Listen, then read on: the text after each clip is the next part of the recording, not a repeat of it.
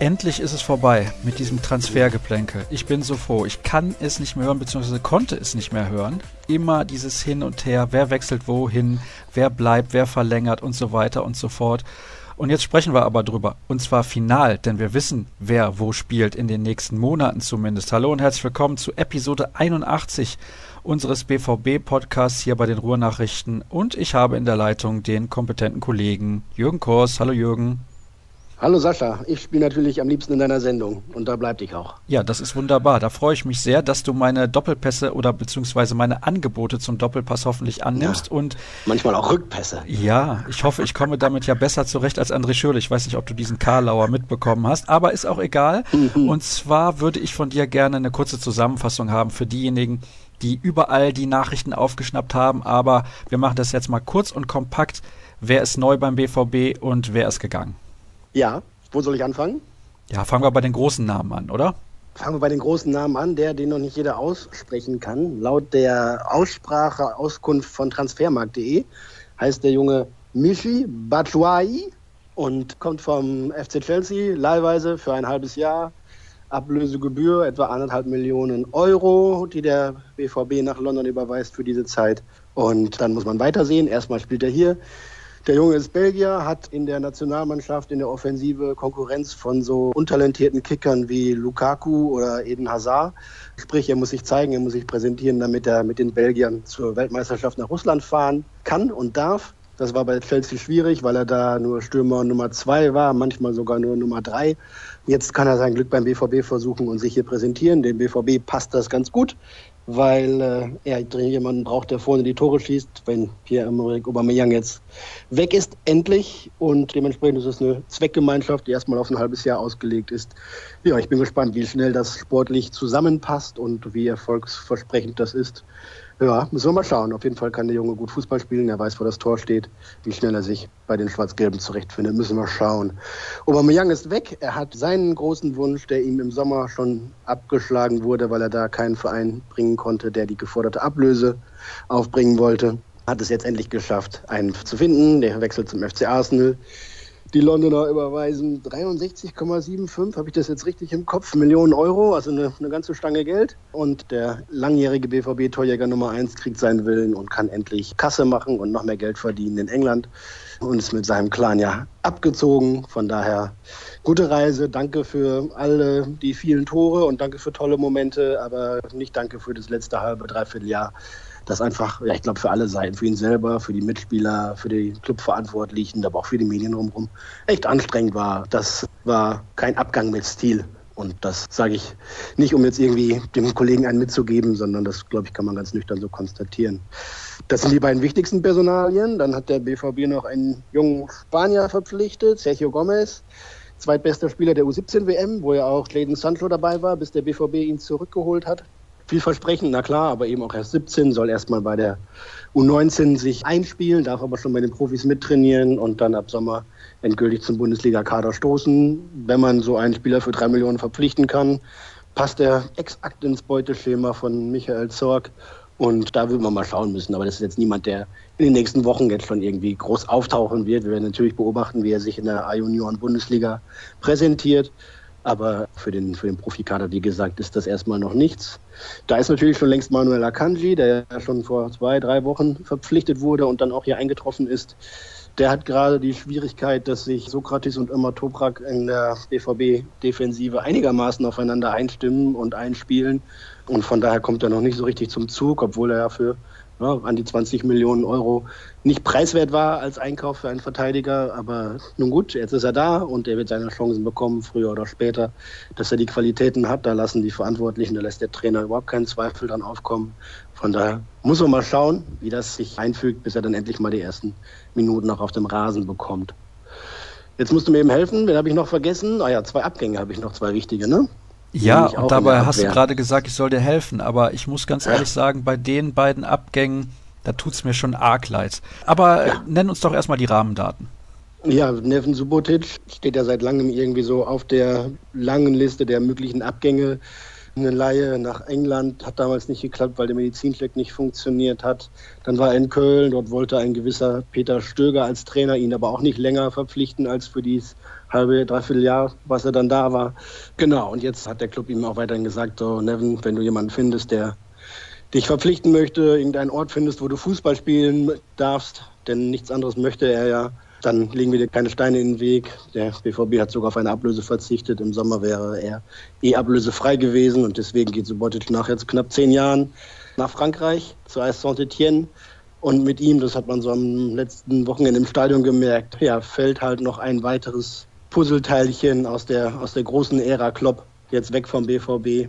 Das ist natürlich etwas, was viele Fans auch irgendwie schmerzt, was so, was so ein bisschen, ja, so ein, nicht nur ein Rührstück ist, sondern auch empfundene, aufrichtige Trauer, dass der jetzt nicht mehr da ist, weil er einfach so ein großartiger Typ war, der hier so gerne in Dortmund gelebt hat, der sich wahrscheinlich, als er irgendwie als Teenager hier ankam, niemals hätte vorstellen können, dass das so etwas wird. Und andersrum äh, auch nicht.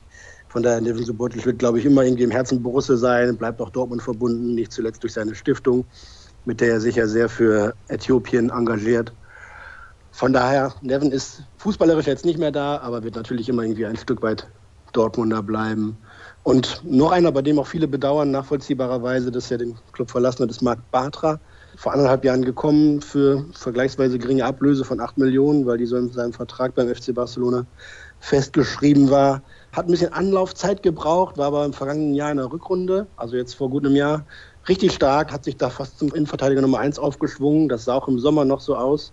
Bis dann, so scheint es doch tatsächlich zu sein, die Nachwirkungen des fiesen Attentats, des Anschlags auf die Mannschaft, bei dem er ja auch schwer verletzt wurde tatsächlich, dann irgendwie noch nachhalten und ihn irgendwie so in eine Verfassung gebracht haben, in der er sich nicht hundertprozentig auf Leistungssport, auf Fußball konzentrieren konnte. Und so hat es irgendwie ja noch ein späteres Opfer quasi gegeben, dass Marc Bartra nicht mehr auf dem Niveau agieren konnte, das nicht mehr geschafft hat, wie er das vorher gezeigt hatte. Das ist natürlich na, doppelt bitter und tragisch irgendwie, ne? weil es dann so im, im Nachhinein ja einen ganz merkwürdigen Geschmack hat, finde ich zumindest. Für ihn war es, glaube ich, jetzt gut und richtig und wichtig, auch den Club zu verlassen. Nicht, weil er nicht beim BVB glücklich war, im Gegenteil. Ich habe selten erlebt, dass jemand, der von außen kommt, sich so schnell und so intensiv mit dem Club, mit der Mannschaft, mit dem Verein befasst und auch identifiziert, so wunderbar integriert. Also Marc Bartra wirklich ein ganz geschätzter und beliebter Kollege. Aber er braucht jetzt irgendwie so einen, so einen Cut, einen Neuanfang an anderer Stelle, um da eben auch vielleicht eine Art von Trauma zu überwinden, um da wieder Fußball spielen zu können auf dem Niveau, das er schon gezeigt hat. Er ist ein, ist ein toller Kicker. Und vielleicht sehen wir ihn ja spätestens im Sommer bei der Weltmeisterschaft mit Spanien wieder auf dem Bildschirm, wenn man nicht sonst grundsätzlich den spanischen Fußball intensiv verfolgt. So, jetzt mein Dijon-Senf dazu. Haha, ist ja nicht so weit von Saint-Etienne ja. weg, beziehungsweise man fährt da vorbei, wenn man von Deutschland nach Saint-Etienne fahren möchte.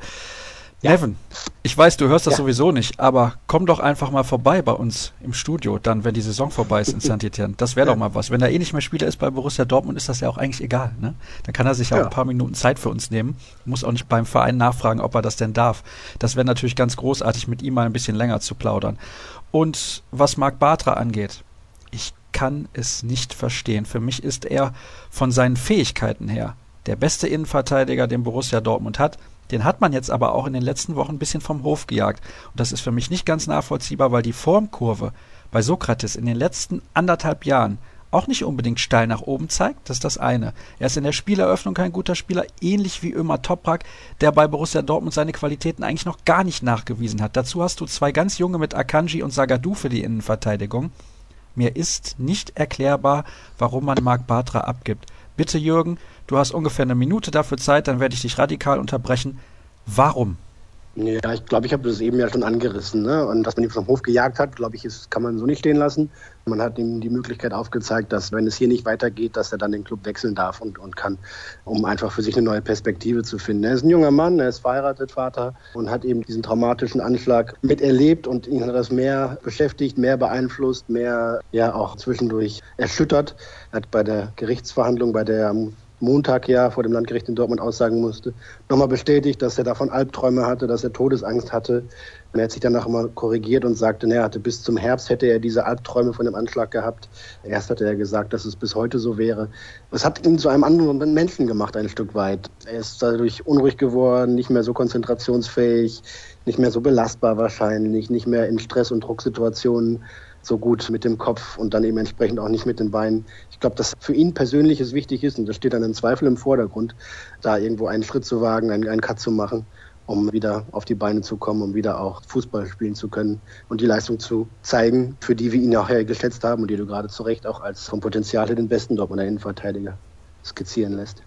Na gut, ich weiß nicht, ob War ich das, das eine Minute ungefähr? Ne? Ja, circa. Ob ich das so zu 100 Prozent akzeptieren kann. Ich finde halt nach wie vor, dass ja vom Hof gejagt war, vielleicht ein bisschen überspitzt formuliert, aber er ist meines Erachtens ja auch ein Spieler, das hast du jetzt auch gerade ja nochmal gesagt, mit dem sich die Fans sehr identifizieren können, der sich mit dem Verein sehr schnell identifiziert hat, mit der Stadt Dortmund und dem ganzen Drumherum. Er hat versucht, die Sprache zu lernen. Ich weiß nicht, wie gut er es am Ende konnte, aber das sind so alles Faktoren, die hat man nicht gesehen bei Dembele, die hat man nicht gesehen bei anderen Spielern. Mikitarian nenne ich da jetzt auch beispielsweise mal. Ich weiß nicht, wie gut er am Ende Deutsch konnte. Kagawa kann immer noch kein okay. Deutsch und so ja. weiter und so fort. Und eigentlich, wenn man mal schaut, und da gibt es auch gleich Hörerfragen zu, zu denen wir jetzt auch dann kommen werden, die Leute finden es sehr, sehr bedenklich, dass der Verein im Prinzip gefühlt nur noch eine Durchgangsstation geworden ist. Aber da sprechen wir dann jetzt drüber, wenn wir eben zu diesen Hörerfragen kommen. Ich weiß nicht, wann diese Frage kommen wird, irgendwann später. Und fangen wir an mit der ersten Frage von Lars und der würde gerne wissen, ist es korrekt, dass nur einer der beiden Neuzugänge in der Europa League spielen darf? Wäre natürlich mehr als ärgerlich. Planvolles Arbeiten sieht anders aus. Ja, um die Frage zu beantworten, das ist korrekt. Laut UEFA-Regularien Spieler nachzunominieren, ich glaube, Artikel 43 oder sowas ist es, darf ein Club einen Spieler nachnominieren, wenn er nicht im selben Wettbewerb vorher für eine andere Mannschaft gespielt hat oder für eine andere Mannschaft, die jetzt in denselben Wettbewerb gerutscht ist. Da gibt es dann halt ein, zwei Ausnahmen, aber maximal einen darf man eben benennen. Das wären im Zweifel Akanji oder eben Batshuayi die äh, vorher Champions League gespielt haben, dementsprechend in der Europa League noch zum Einsatz kommen dürften, aber eben nur einer von den beiden. Der BVB muss bis Donnerstag 24 Uhr oder 23.59 Uhr den Kader benennen und wird da entsprechend die Entscheidung treffen. Ich bin ehrlich gesagt ein bisschen gespannt auch, wie das ausfallen wird. Denn äh, klar, im Sturm hast du nicht so viele Alternativen. Da müsstest du eigentlich Batshuayi bringen und auf die Liste setzen. Gleichzeitig kannst du natürlich auch sagen, was, was, was machst du mit Akanji? Willst du eigentlich in der Bundesliga immer deine vermeintlich beste Abwehr oder gerade eingespielte Abwehr spielen lassen, weil es dir wichtiger ist, in der Champions League nächstes Jahr wieder vertreten zu sein? Oder willst du eher in der Europa League ein bisschen ausprobieren, weil es dann egal ist, ob du im Viertelfinale dabei bist noch oder nicht im Zweifel? Denn die Chance, das Ding zu gewinnen, ist ja auch nicht so riesig bei noch so vielen Runden, die zu spielen sind. Das ist so eine Abwägungsgeschichte. Also ich vermute, dass die Batshuayi nominieren und dann im Zweifel Akanji nochmal häufiger in der Bundesliga spielt. Aber kann auch andersrum sein. Ist denn diese kurze Leihe ausschließlich ein Wunsch von Chelsea oder auch von Seiten des Spielers und von Borussia Dortmund? All das, glaube ich. Also von allen. Chelsea wollte ihn nicht komplett abgeben, weil sie irgendwie auch immer noch glauben, dass er, dass er sich durchsetzen kann perspektivisch. Außerdem haben sie irgendwie auch ja an die 40 Millionen vor anderthalb Jahren für ihn ausgegeben. Den schreibt man dann auch in England noch nicht so schnell ab. Ich glaube, für den Spieler war es jetzt erstmal wichtig, dass er eine gewisse Garantie auf Einsatzminuten hat in einem Top-Wettbewerb in Europa. Das kriegt er in der Bundesliga, das kriegt er bei Borussia Dortmund. Und für den BVB gibt das erstmal Luft, ne? dass sie sich jetzt da nicht gleich festlegen müssen auf einen Stürmer, der Aubameyang nachfolgen soll und für den viel Geld ausgeben müssten, natürlich in dieser Kategorie, sondern sie können jetzt nochmal irgendwie ein halbes Jahr weiter planen. Ich glaube, ein halbes Jahr haben sie nicht, aber zumindest jetzt äh, irgendwie diese, diese Zeit der Rückrunde nutzen, um da Gespräche zu intensivieren, um die Spieler, die sie eh im Auge haben, dann nochmal konkreter anzusprechen um da weiter zu planen. Also von daher, ein halbes Jahr ist jetzt irgendwie merkwürdig. Ne? Der Trainer ist nur ein halbes Jahr eigentlich unter Vertrag, der Spieler auch. Aber wenn es denn irgendwie ja, sportlich hinhaut, dann äh, tut es dem keinen Abbruch. Und gleichzeitig kann der BVB natürlich sagen, irgendwie, was weiß ich, wenn es jetzt super klappt mit Batschwei, dann kann er natürlich auch bleiben. Ne? Also dann müsste nur noch neu verhandelt werden. Aber mit der CEO von Chelsea, Frau Marina Krasowka, heißt sie, glaube ich, ist wohl offenbar nicht zu spaßen. Ein Kollege betitelte sie als Giftspritze und ähnliche Beschreibungen dieser jungen Dame, Anfang 40 ist sie erst, gehen da in dieselbe Richtung. Mit der ist offenbar nicht so gut Kirschen essen und die hat gesagt, nee, gibt keine Kaufoption. Wenn, dann müssen wir im Sommer neu verhandeln und so hat der BVB das dann auch akzeptiert. Komm, Jürgen, lass uns mal rüberfliegen nach London und dann lassen wir unseren ganzen Charme walten. Ja, auf den Bildern macht die Dame auch keinen uncharmanten Eindruck, aber offenbar ist sie mit allen Wassern gewaschen. Ich meine, wenn man sich bei, bei Chelsea in der Premier League durchsetzt und da einen Haufen von, sagen wir mal, Adrenalin und Testosteron gesteuerten Männern befehligt, dann äh, muss man wahrscheinlich auch ein bisschen härter gesotten sein. Lars hat uns die Transfereinnahmen und Ausgaben der letzten Monate mal zusammengerechnet. Die Einnahmen im Sommer und jetzt im Winter zusammen fast 240 Millionen Euro, Ausgaben ungefähr 130 mhm. Millionen Euro, inklusive der Boni, die auch an Startrennen noch abzugeben sind, dann für Dembele. Das ist ordentlich Asche, die man übrig hat. Es muss doch jetzt im Sommer dann mal die große Lösung kommen, oder nicht? Ja, Vorsicht, nicht eins zu eins rechnen, denn auf Einnahmen muss man natürlich auch Steuern zahlen. Ne? Also du kannst da nicht das direkt umsetzen was du eingenommen hast, wieder in Ausgaben für Spieler. Dazu kommen dann noch irgendwie Abschreibungen und sonst was. Also das ist schon was ein bisschen nicht so eins zu eins zu rechnen, nicht so ganz simpel. Trotzdem, äh, na klar, der BVB hat ein gut gefülltes Portemonnaie, das wissen ja auch alle, deswegen halten ja auch alle, wenn der BVB irgendwo anklopft, eigentlich immer die Hand auf gleich. Da sind wir im, im hohen achtstelligen Bereich, wenn nicht sogar drüber, glaube ich, mit dem, was eigentlich irgendwie zur Verfügung gestellt werden könnte, wenn man denn äh, wollte. Was ist denn die große Lösung? Das ist ja die nächste Frage. Also ich glaube, Borussia Dortmund wird weiterhin nicht in der Dimension von 50 und mehr Millionen Euro einkaufen. Das gibt die Transferpolitik des Vereins nicht her, das gibt auch die, die Maxime nicht her, das wird ja nicht ins Konstrukt passen. Große Lösungen hieße dann, keine Ahnung, ja, was sind große Lösungen? Also ein, ein Lewandowski war keine große Lösung, als er kam, ein Aubameyang war keine große Lösung, als er kam, Mikitarian war da schon ein bisschen teurer, André Schürle war finanziell eine große Lösung, als er kam, ist aber sportlich wohl keine. Das ist so ein so ein Konstrukt, große Lösungen, mit dem ich dann im Zweifel nicht so viel anfangen kann. Aber sicherlich ist tatsächlich so, dass nach dem Umbruch nach der Klopp-Ära und dem Umbruch nach der Tuchel-Ära jetzt irgendwie ja, der Club, was den Kader anbelangt, irgendwie schon vor dem nächsten Wechsel, vor dem nächsten Umschwung wieder steht. Denn äh, dass da in diesem Kollektiv von irgendwie 29, 30, 28 Spielern doch nicht alles so rosig ist und alles vielleicht ein bisschen zu positiv gesehen wurde im Sommer, haben mittlerweile alle begriffen, dass es da noch ein paar Schwachstellen gibt im Kader, dass da ein paar Schwachstellen da sind an äh, Spielerpersönlichkeiten, an Charakteren, an Mentalität. Das ist alles, glaube ich, längst Fakt oder zumindest erkannt und, und dementsprechend werden auch die Planungen laufen, das zu verändern.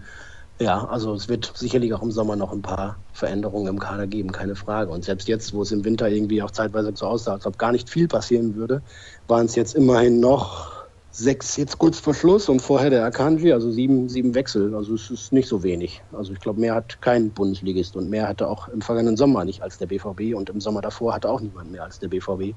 Da tut sich schon richtig viel. Ja, ob das immer so gut ist. Ich lese übrigens gerade bei den Kollegen des Postillon, dass Aubameyang wohl das erste Arsenal-Training geschwänzt hat und sagt, er will mhm. zu Real Madrid. Gucken wir mal, wie sich das entwickelt. Naja, und dann kommen wir zu weiteren Hörerfragen und da kommt jetzt eben die, die ich schon angedeutet hatte und Tobi würde gerne wissen, wie wir den Kontrast sehen. Auf der einen Seite ist der BVB ein Verein mit sehr großer Anziehungskraft für Top-Talente wie Dembele, wie Sancho, wie Gomez jetzt. Aber immer wieder gibt es weniger Identifikationsfiguren, die der Verein mal langfristig an sich binden kann. Ist das alternativlos? Ist das mehr Fluch als Segen? Wie siehst du das? Ja, ich, ich verstehe die Kritik und kann sie auch zum Teil nachvollziehen und würde sie auch so unterschreiben. Es fehlt an Identifikationsfiguren, zumal die, die irgendwie jetzt lange beim BVB sind, ja auch immer mit zu den ersten gehören, die dann sportlich auch arg kritisiert werden. Da sind es natürlich nicht immer die Leistungsträger auf dem Rasen, die dann auch die Meinungsführer sind in der Mannschaft. Das ist natürlich eine schwierige Diskrepanz, da haben wir schon häufiger drüber gesprochen. Ja, Durchgangsstation, das ist so ein bisschen systemimmanent, würde ich behaupten. Wenn du natürlich 17, 18, 19-jährige, 20-jährige Spieler holst und denen aufzeigst, dass sie sich in Dortmund an äh, höchstes deutsches und internationales Niveau so langsam rantasten und gewöhnen können und da schauen können, wie weit sie kommen, dann ist es natürlich genau das, was du willst. Ne? Du willst, dass die Jungs sich zurechtfinden, dass sie durchstarten, dass sie stark werden, noch besser werden. Und wenn sie das dann wirklich sind, dann ist natürlich auch im Sinne der Spieler, den nächsten Schritt zu machen und zu einem Club zu wechseln, der noch ein, zwei Kategorien höher ist, finanziell und vielleicht auch sportlich. Der BVB zählt sich zwar mal zu den Top Ten in Europa und ist das irgendwie in, in manchen Rechnungen auch, aber da sind halt immer noch neun Vereine drüber, wenn man es so zuspitzt und die äh, aber Arsenal, haben wesentlich, Jürgen Arsenal, also ganz ehrlich, ja, was haben die denn Kohle, in den letzten ja, Jahren erreicht? Also die haben das ja, erste Mal seit gefühlten 80 Millionen Jahren die Champions League verpasst und auch in dieser mhm. Saison sieht es nicht gut aus. Dann ist es doch ausnahmslos das liebe Geld in diesem Fall. Also da braucht mir Aubameyang nichts anderes erzählen. Also da ist es nur das Geld. Ja, ist so, genau. Aber es ist ja dann auch im Zweifel noch ein Schritt. Und ich meine, mit, mit Ende 20 muss man sich natürlich auch mal fragen, ne? wenn ich in einem halben Jahr das verdiene, was ich in Dortmund im ganzen Jahr verdiene, dann äh, kann ich mir das ja schnell ausrechnen. Also ich will das jetzt gar nicht schönreden, mhm. aber vielleicht kann sich jeder Arbeitnehmer auch mal kurz fragen, wenn er bei einem anderen Arbeitgeber für die gleiche Arbeit, vielleicht in einem sogar noch spannenderen Umfeld, wenn man das will, weil London vielleicht noch mehr zu bieten hat als Dortmund für die gleiche Arbeit, das doppelte Gehalt bekommt, möchte ich mal sehen, wie viele von Finger von 100 da nicht hochgehen. Ja, ich meine, du hast ja jetzt auch grundsätzlich nicht Unrecht. Nur die Frage ist, wie möchte sich Borussia Dortmund in den nächsten Jahren entwickeln? Borussia Dortmund ist ja, ja im Vergleich zum FC Bayern immer so ein Club, wo man sagt, ja, da kann man noch mit Herzblut mit dabei sein. Aber wenn man mhm. sieht, was auch mit den Mitgliederzahlen passiert ist in den letzten, sagen wir mal, fünf, sechs, sieben Jahren, die sind so nach oben geschossen. Da sind ja auch viele dabei, die, und das sage ich mit allem Respekt, nur Mitglied geworden sind, damit sie auch mal mit dabei sein können und eine Karte bekommen. Also das kann es ja nicht mhm. sein, wo Borussia Dortmund hin will. Weil wenn man sich dann so weit von seiner Basis entfernt, dann ist man irgendwann gar nicht mehr der Verein, der man irgendwann mal gewesen ist. Mhm. Ja, also es, es braucht schon tatsächlich, da gebe ich, gebe ich dir und gebe ich auch dem, dem Fragesteller recht, schon so ein neues Gerüst in der Mannschaft, ne, mit dem man sich wirklich anfreunden kann, dauerhaft anfreunden kann. Vielleicht ist es nochmal wieder was anderes, wenn so einer wie Marco Reus wieder auf dem Rasen steht. Auch bei Marcel Schmelzer, der gerade fehlt, ist es natürlich immer noch was anderes, wenn er auf dem Rasen steht, weil man ihn einfach so lange kennt. Vielleicht kann Jule Weigel mit einer etwas besseren Form, die er hoffentlich bald wieder unter Beweis stellen kann, auch so einer sein und werden, mit dem man sich dann dauerhaft anfreunden kann und der dann einfach länger da bleibt. Da hat man noch einen Götzin, Kagawa. Pulisic bietet, glaube ich, auch viel Potenzial für Identifikation. Also das sind schon dann so mehr als eine Handvoll Leute, nur fünf bis zehn, auf die man sicherlich zählen könnte. Aber klar, so eine grundsätzliche, ja, so eine DNA dieser Dortmunder Mannschaft, die ist in den letzten Jahren so ein bisschen flöten gegangen und die braucht es dringend neu, da bin ich bei dir, denn äh, sonst wird der BVB einfach austauschbar, wenn man Spieler kauft und verkauft, kauft und verkauft, wie im, im Kaufrausch oder im Kaufhaus des Westens oder wie das alles schon hier benannt worden ist. Dann macht es schwierig, dass man sich an den einen oder anderen gewöhnt und dann ja, trägt es auch ganz offensichtlich auch nicht zur sportlichen äh, Steigerung bei. Klar kann man sich immer mit Bayern München in Dortmund vergleichen, deutschlandweit gesehen. Der Kollege Olli Müller von der Welt hatte letztens den, wie ich finde, treffenden Vergleich. Der BVB sei eher sowas wie der SC Freiburg Europas, bringt immer wieder tolle Fußballer hervor und muss sie dann, wenn sie gerade so richtig gut sind, wieder abgeben. Daraus kann man natürlich eine Tugend machen aus dieser Not, aber damit gewinnst du natürlich keine Titel, sondern hältst dich aus Freiburger Sicht vielleicht gerade so in der Bundesliga und aus Dortmunder Sicht so in Europa im erweiterten Kreis, aber du bist natürlich nicht in der Spitze. Dass es sehr, sehr schwer ist, die Champions League zu gewinnen oder dahin zu kommen, das mal zu können und immer dabei zu sein, das haben wir in den letzten Jahren ja immer wieder erlebt bei vielen Clubs, die das versuchen. PSG versucht das seit etlichen Jahren und die waren bislang nicht ein einziges Mal im Halbfinale. Also das ist nicht so einfach. Manchester City auch. Das braucht seine Zeit und die haben viel mehr Geld zur Verfügung. Ja, ich ja, glaube aber, darum geht es den Leuten irgendwie auch gar nicht. Ich habe hier eine ja. sehr interessante Frage von Daniel, die ich gerne einwerfen würde. Und zwar sagt er, Dembele und Aubameyang haben sich erfolgreich zu anderen Clubs gestreikt. Das scheint ja mehr und mehr Methode zu haben. Den Vereinen außer Bayern in Deutschland, Gruß an Uli Hoeneß, sind da die Hände gebunden. Was halten wir denn vom spanischen Modell mit fixen Ablösesummen in jedem Vertrag. Da wäre ja natürlich der DFB gefordert an dieser Stelle.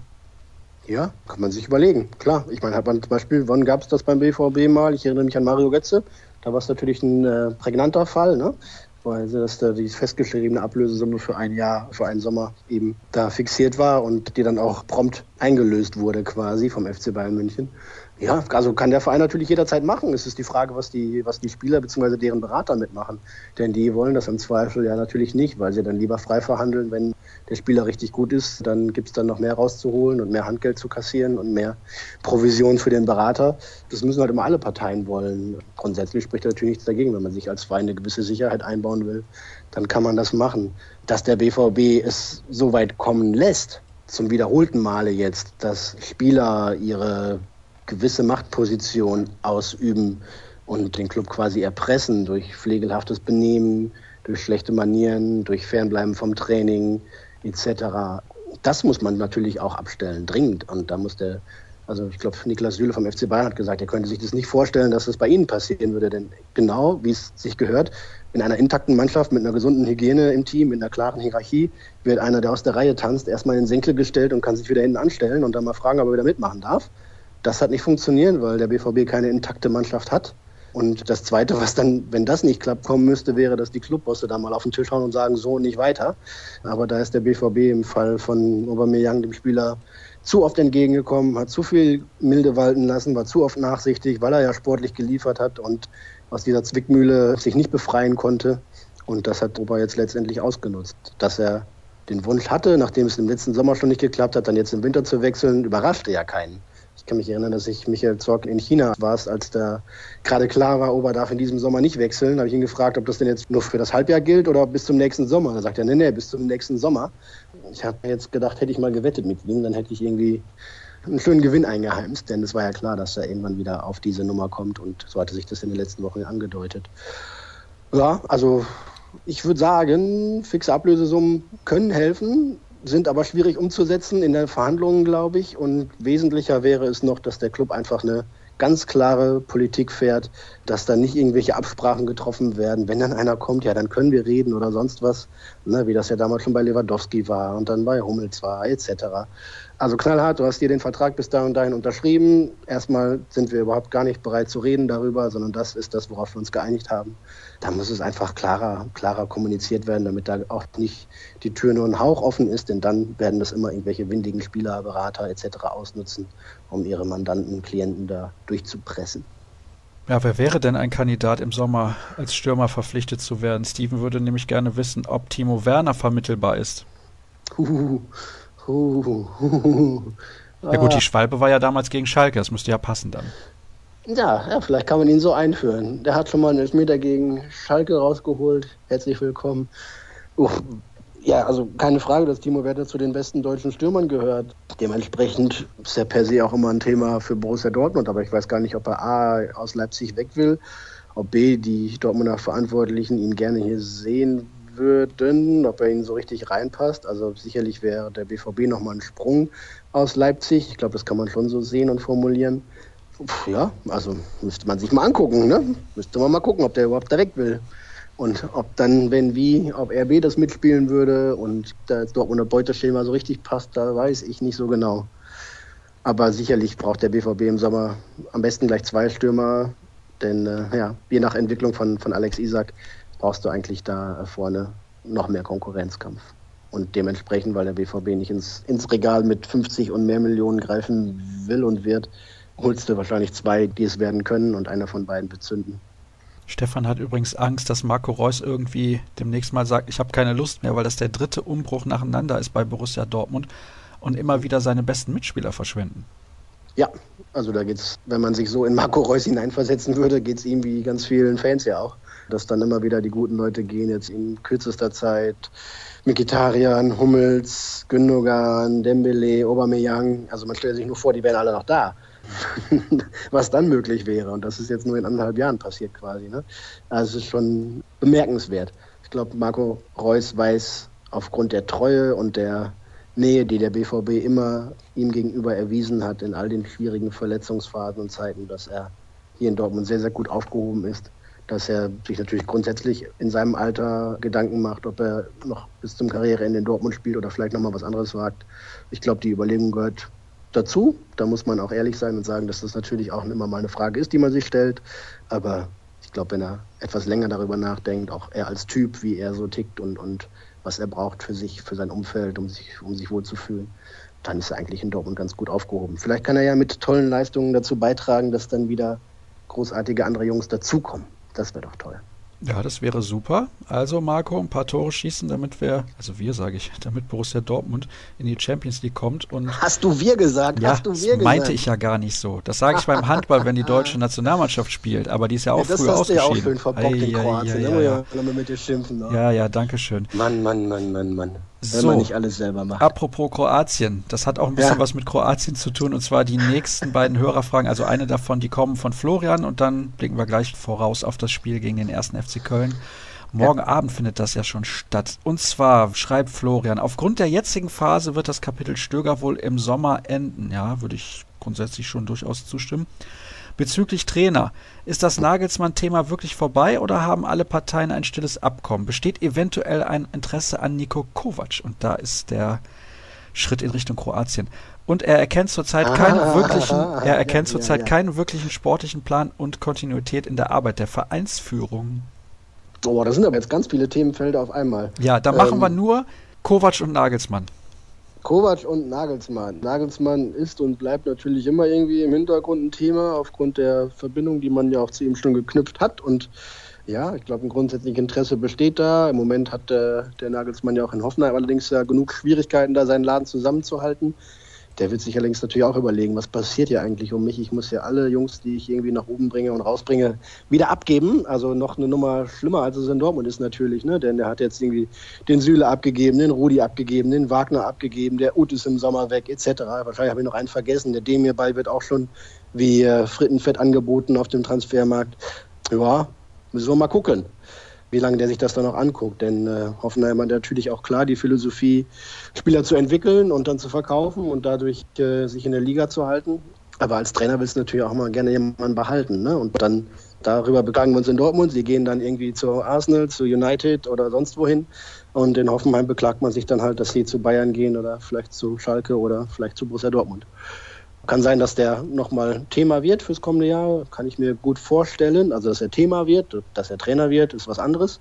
Nico Kovac hatten wir eigentlich auch im Herbst schon irgendwie auf dem Zettel, weil er aus wenigen Mitteln, die ihm, glaube ich, da zur Verfügung gestellt werden in Frankfurt, richtig viel macht. Das jetzt schon seit längerer Zeit. Also nachweist auch, dass das jetzt nicht mal gerade zufällig im Gefüge her passt, sondern dass er wirklich eine Mannschaft führen und leiten kann ist jetzt nicht so spektakulär anzusehen, der Frankfurter Fußball. Also da sind wir so ähnlich wie beim FC Köln unter Stöger.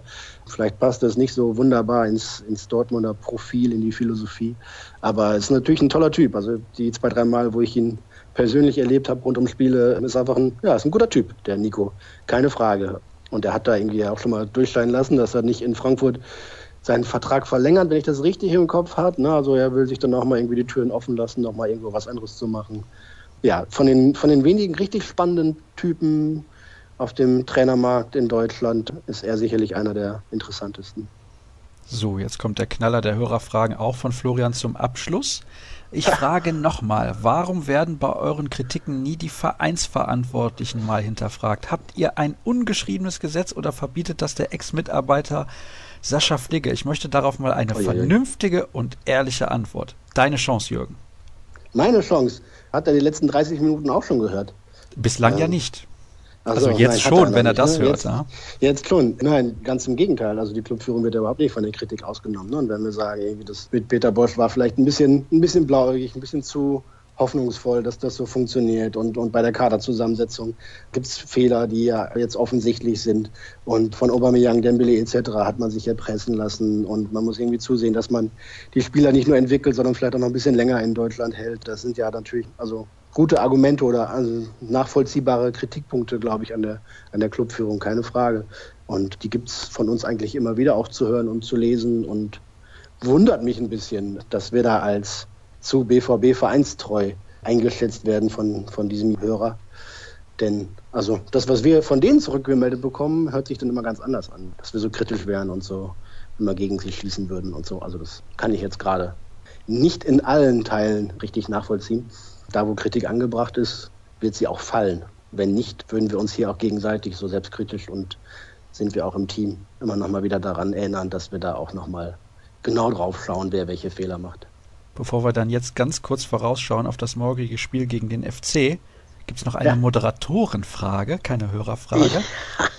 Wo kann ich denn darauf wetten, mit der besten Quote, dass Hannes Wolf ab Sommer Trainer von Borussia Dortmund ist? Ich weiß nicht, ich kenne mich in diesem Wettgeschäft nicht aus. Oh. Hm, müsste man mal gucken, aber ich glaube, also die, die in Deutschland gegen Anbieter machen ja immer nur so langweilige Sachen wie gewinnen, verlieren, unentschieden, gewinnen mit mehr als einem Tor Vorsprung etc. So also knackige Sachen kann man, glaube ich, in Deutschland ja richtig gar nicht gut wetten. Glaube ich zumindest. Also das zeigt auch nur meine Unkenntnis in diesem Milieu. Ja, aber ja klar, ist Hannes Wolf auch immer hier irgendwie Dortmund nah ein Kandidat für welche Aufgabe auch immer. Ich glaube, mit der U23 wird man ihn nicht mehr beauftragen können. Dafür ist er einfach schon zu weit oben gewesen. Und der Kontakt wird immer da sein. Soweit ich das jetzt persönlich weiß, irgendwie ist er auch Familienvater und hat einzuschulende Kinder, wenn ich das richtig im Kopf habe. Von daher wird er immer irgendwie in Dortmunder Nähe sein und der persönliche Draht zu den Bossen ist ja eh da. Ja, Also ich weiß nicht, ob es jetzt schon im, im, kommenden Sommer so ist oder irgendwann später, aber Hannes Wolf wird immer rund um den BVB-Kosmos schwirren und sei es nur sein Name und wahrscheinlich das eine oder andere Mal auch er selbst. Hier jetzt die harten Fakten zur Saison des ersten Fußballclubs Köln. Tabellenletzter. Ja. Die wenigsten ja. Siege, die meisten Niederlagen, die wenigsten Tore, ja. die meisten Gegentore, 13 Punkte aus 20 Partien. Borussia mhm. Dortmund ist doch da haushoher Favorit, oder nicht, lieber Jürgen? Das haushoch will ich streichen. Dortmund hat aus den letzten drei Spielen drei Punkte geholt. Köln sieben, habe ich das richtig im Kopf? Oder zehn aus den fünf Spielen jetzt, seit der Trainer weg ist? Ja. also die Kölner, sie sammeln sich so ein bisschen. Ne? Also Peter Stöger hat es gerade eben auf der Konferenz nochmal so ein bisschen launig dahergebracht. Ne? Seit er weg ist, läuft es da besser. Die haben deutlich mehr Punkte gesammelt und sind jetzt auch nicht aussichtslos mehr so im Abstiegskampf. Also den ewig dilettierenden HSV können sie locker noch einholen. Und dann ist es da die Frage, wer von den Mannschaften davor, Mainz, Stuttgart, Bremen, sich dann noch so viel Blößen erlaubt, dass die Kölner das noch aufholen können. Ich würde ihn nicht abschreiben, gerade auch jetzt irgendwie zu Hause mit einer etwas neueren Euphorie, ne, weil es ja gerade ganz gut läuft. Jetzt haben sie mit Terodde endlich wieder vorne einen, der knipst, was sie ja schmerzlich vermisst hatten. Von daher, ja, klar soll der BVB da gewinnen, aber ich kann dir auch prophezeien, wie ich erwarte, dass das Spiel läuft. Köln wird sich mit vier, fünf, also neun Mann plus Torwart auf die Defensive konzentrieren und ganz, ganz wenig nach vorne machen. Der BVB wird sich mit so einer Ausrichtung des Gegners wie zum Beispiel zuletzt gegen Freiburg oder wie gegen Wolfsburg extrem schwer tun und da nicht zu sonderlich vielen Torchancen kommen, weil es einfach ja, fußballerisch arg dürftig ist, was die Dortmunder gerade bieten, vor allem jetzt im Kalenderjahr 2018. Ja, und dann wird es ein Gehänge und Gewürge geben und mal schauen, wie viel Peter Stöger seinen Dortmunder Spielern mitgeben kann an Wissen über seine ehemaligen Kölner Spieler, wie man deren Schwächen am besten ausnutzt und deren Stärken am besten eliminiert. Mal gucken, aber ich erwarte mir keinen kein Dortmunder Kantersieg, von daher ich das Haus hoch streichen, dass Dortmund Favorit ist beim Tabellenletzten und in Köln und in 32 Spielen pro Saison. Äh, ja, ich glaube, das gilt immer. Naja, ich bin sehr gespannt. Letzte Woche hat der Kollege Dirk Krampe gesprochen von einer Must-Win-Situation gegen den SC Freiburg. Daraus wurde dann ein 2 zu 2 unentschieden, dass man in der letzten Minute gerade noch ja. so mit ein bisschen Glück ergammelt hat. Nee, das ist ein bisschen fies. Aber er spielt hat. Ja, streiche das bisschen. Ja, klar, also Stöger sagt es auch selber. Er ist sehr angenehm offen und sagt irgendwie, ne, wir haben einfach schlecht gespielt bislang in diesem Jahr, in allen drei Spielen. Das ist nicht so gut, wie wir das zeigen wollen. Drei Punkte sind auch natürlich viel zu wenig. Man kann es natürlich auch positiv sehen, es sind jetzt fünf Ligaspiele, davon haben wir keins verloren, ist richtig. Aber unentschieden gegen Wolfsburg, in Berlin, gegen Freiburg, puh, ja, das ist definitiv zu wenig. Da brauchst du also Minimum fünf Punkte aus den Spielen, wenn nicht sogar sieben oder am besten gar neun. Das ist nicht der Anspruch von Borussia Dortmund und der Anspruch von Borussia Dortmund muss auch sein, in Köln zu gewinnen. Dann hast du sechs aus den ersten vier, dann bist du zumindest da irgendwie, verlierst du die Champions League-Ränge nicht gleich außer Sicht, dass du da hinterherrennen musst, denn darfst du nicht vergessen, ab Mitte Februar hat der BVB Doppelbelastung, die hat dann aber nicht Bayer Leverkusen, die hat dann nicht Schalke 04, die hat nicht Eintracht Frankfurt, die hat nicht Hoffenheim, die hat nicht Borussia Mönchengladbach und mit den Mannschaften will man sich dann ja wohl dann duellieren um die drei Plätze, die noch hinter dem FC Bayern frei bleiben, um die externe Königsklasse zu spielen. Von daher, alle Punkte, die der BVB jetzt holen kann, die fehlen ihm nachher nicht. Ist natürlich eine Binse, aber das könnte sich als fatal erweisen, wenn jetzt irgendwie bis Mitte Februar so viele Punkte fehlen und man die dann anschließend während der hoffentlich langen Wochen der Doppelbelastung dann äh, noch nachholen muss und aufholen muss. Also, mit der Binse verabschieden wir uns quasi ja. bis zur nächsten Sendung. Und ja, Jürgen, herzlichen Dank. Ja? Das war doch ja, sehr informativ, hoffe, fand ich. War eine lustige hoffe, Runde heute. Informativ und auch kritisch genug und dann passt das schon. Ich denke auch. Alles weitere unter RNBVB bei Twitter. Natürlich Ed Jürgen Kors und Ed Sascha Staat sind da auch zwei Leute, denen ihr folgen könnt und ruhrnachrichten.de. Und ihr dürft natürlich, wenn ihr in der Gegend wohnt, einfach die Ruhrnachrichten auch gerne kaufen. Das ist auch erlaubt. Ja, oder digital abonnieren. Ja. kann man sie sogar überall haben.